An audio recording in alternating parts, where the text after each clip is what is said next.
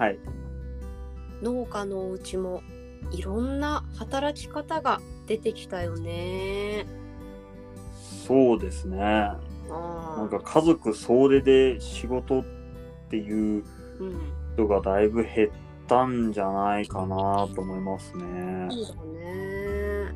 やっぱりあのお嫁さんの話をさ先日もしましたけどさもうあの一般企業でバリバリ働いているお嫁さんもいるし、まあ、看護師さんだとか、うん私のお友達はネイリストさんとかがいるんうんですけど、もう、うん、本当にあの、まあ、繁忙期はね手伝っていますけど基本的には自分も別の仕事を持ってお仕事をしてるっていう方多いですね。増えましたね。増えた増えた。うん。まあ本来のあり方というか、まあ、今現代らしいあの昔は本当にうん。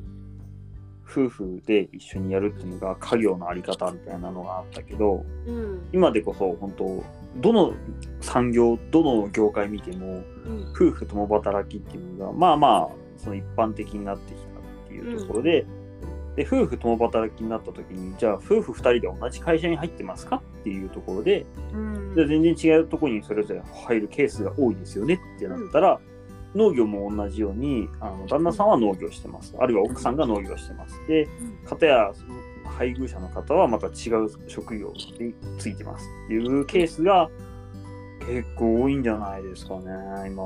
今むしろむしろそっちの方が多いかもしれないですよ。うん。なんかさやっぱりその この間の農家の合計の話になるけどさ結婚できないっていうのが食い込んできたりしたわけじゃない？うん。うんでさ 農家の嫁とかって調べると手伝いたくない仕事を辞めたくない なんかきついとかやっぱり続いてこうなんていうんですとワードがさくっついて検索で出てくるからそれで悩んでる方もきっと多いんだろうなと思う。の好きになった人が農家だけどあえーでも私今のキャリアだとか仕事は続けていきたいよ、ーうんうん、で住んでる場所もそんなに今の職場から離れてないから仕事続けていきたいよっていうような人も絶対にいるよね。うん。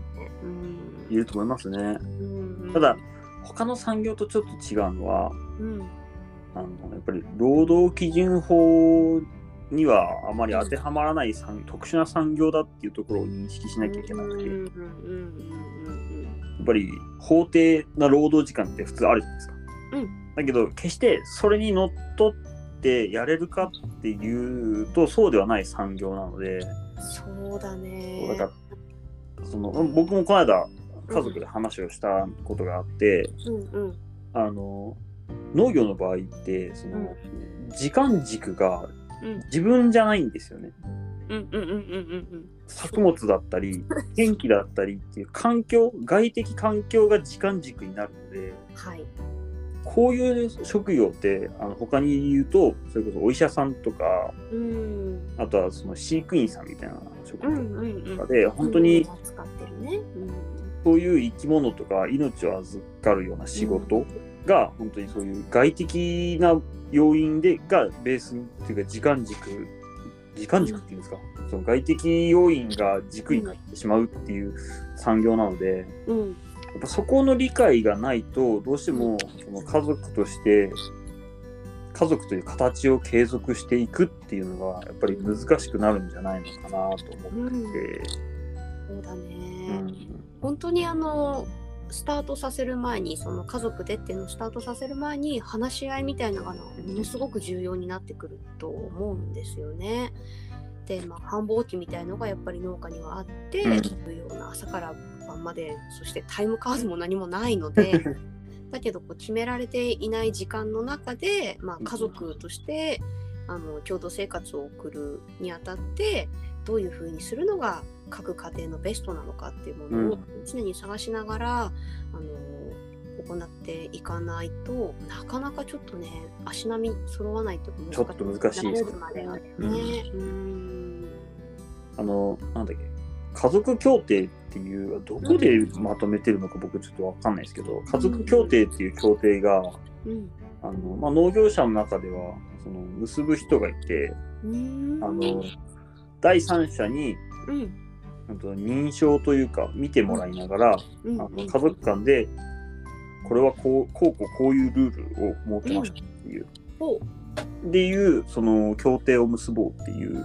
のが一応、まあ、制度公的な制度じゃないとは思うんですけどそういうなんかそういう仕組みとかもあるんですよね。うんうんうん。例えばその何あのやっぱ奥さんになる方ってやっぱり家事育児をしてなおかつ畑に出なさいみたいな昔は結構あったと思うんですよね。だけどそこをその家事はこれぐらいですよとか、うん。その育児いやまあ育児はまあどうしようもないですけど例えば家事とその農作業のバランスをうんきちんと明確化しましょうとか、あとはその先住者給与としてきちんと給与として反映させましょうとか、うんなんかそういうやり方っていうのが多分ありなのかなってそういう家族協定を結んで、もう一つ明確化するうん。文章にして明文化するっていうのも一つ選択肢としてはありなのかなっていうのは思いますね。ね、やっぱり大切なことですよね。私も自分の実家で働き始めるにあたってそういうまあ家族会議みたいなものがあって、まあ、時間だとか日数だとか働き方だとか、あまあ、子どものあの行事なり体調により変化することももちろんあの一般の会社と同じように、まあ、うん。突然出る変動には対応していくだとかうんそういうのは話し合って家族だからって言ってなんとなく曖昧にしてしまうと後でやっぱり何か起こった時にやりづらくなったりするのも嫌なので、うんなんとなくなんとなくってやるよりもじゃあこういうふうにして決めていこうっていうようにじゃあまあ書面は交わしてないですけどあの、まあ、口頭だけですけどまあなんて言うんだろう考え方の認識だとかっていうのはそこで、うん、交換してましたね。うん、よかったと思うよだから。こういう時に例えば法人にするっていう選択肢もありなんじゃないですかね。うーん。うん。ありだと思う。うん。例えばその家族協定って公的に認められてる文章としてはちょっとやや甘いかなってうん。そうだね。いうところがあるんですけど法人にすればうん。定款あとは労働契約書うんとかっていう本当に公的なもううん法のもとに認められている公的な文章の契約が必要になってくるうんうんので、むしろ法人化の方がしっかりと、うん、家族の在り方を決められるんじゃないかな。なるほどね。雇用契約書みたいなもんだね。そうはいはいはい。そうすれば何時から何時までですよっていうのできうん。そうだね。確かにね。何時までだよって決まってるか決まってないかって、まあ、あの主婦やりながらだとすごくでかいと思うんですよ、私は。うん。うん、なんかやっぱ明るいじゃない夏場とか。お父さんもう実は6時なんだみたいな感じに なってくるとやっぱりそう自分の生活もっていうのがあるので本当にあのうちは時計をみんなで見ながら何時になったらあんた帰りなさいっていう風にしてくれてるので、うん、家のこともあのやっぱりできるように、うん、調整しながら、うん、させてもらってるのでよかったなってそういう風な面では思いますね。うん。まあいろんな多様性が認められるようになったんで、うん。でも本当昔だったらあの農家の奥さんで専業主婦なんてありえないみたいな風潮って、うん。そういうこと、まあ、僕らのその上の世代ですけど、そうだうんね。僕らの親世代とかかな。だから家に農業の家に入って専業主婦なんかありえませんよっていうようなうん。風潮は確かにあってだけど、うんそこから専業主婦としてもせもう選択肢の中に入ったりとか、うんうんまあよそで働くっていうのも全然選択肢として当たり前に出てて、うん。で、まあ、自由に働けますよ自由に社会進出ができますよっていう流れは本当にいいなっていうのは思いますよね。うん。そうだよね。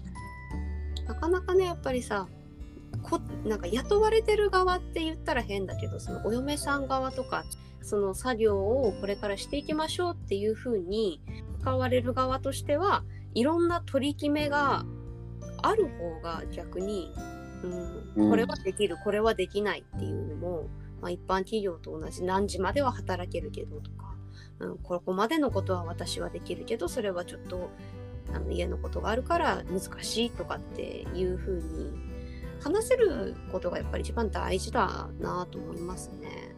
うん、曖昧にしちゃうとさそう、いや、結局のところはコミュニケーションの問題なんですよね。だねコミュニケーションが取れるんであれば、別に協定も減ってくもいらないんで、うんうんうん、まあ、そこの問題だよなっていう、まあそこに尽きるよなっていう話ですよね。そうだね。コミュニケーション大事だね。いやー、一服ではコミュニケーションっていうことがまあめちゃめちゃ出てくると思いません？なんか人との関わり。まあ僕ら喋ることをやってるんで、まあ必要だだとはもう認識してますからね。ね本当に大切なことだなと思います。察しろはダメですね。察しろだけは、察しろだけはダメですよ。察しろはダメですよ。コミュニケーションの阻害要因の一番の部分ですからねそう。ですよ。察しろはダメです。ね。思ってることは言いましょう。そういあと言い方ね。そうだね。優しく言おうね。うん。ぶっ飛ばすよとかも。違う違う違う違う違う違う。違う違う違う。いい感じに聞こえるんじゃないかな。逆に怖いから。笑いながら。そうそう逆に怖いやつ。竹中直人みたいなことでしょ。笑いながら怒る人みたいなさ。そうね、でも本当に話し合いって大切だからさ、うん、なんとなく言えなくて文字文字でも不満ばっかり溜まってくっていうんじゃなくて一緒に働くんであればきちんと自分の話も伝えて別のところで働くんであればそれをお互いにあの飲み合ってね、うん、やっていけるようないろんな農家の家族の形がこれから増えていくねきっとね。全然、もっとだから逆に言うと、うん、逆転現象あってもいいなと思うんですよね。お？あのと？経営者が奥様で、あかっこいい。旦那さんは普通に外でサラリーマンやってますみたいな。ああ。そういうケースが全然あってもいいと思うんですよね。うんうん、そうだよね。うんなんか男だからとか女だからってそうそうそうそうそう本当にないじゃない。そううん。本当にできる人がやればいいっていうのは、うん思いますね。今でこそ本当に農業の技術というか、うん。機械のことだったり、技術のことだったり、かなり進化してるんで、うんうん。肉体的な問題の解決っていうのはかなりできてきてるんだろうなとは思うんですよね。まあ、よっぽど、よっぽどなんかすごい条件の悪いところとか では、あの崖で、あのその崖で野菜作ってますじゃない限りは、ポニョみたいだね。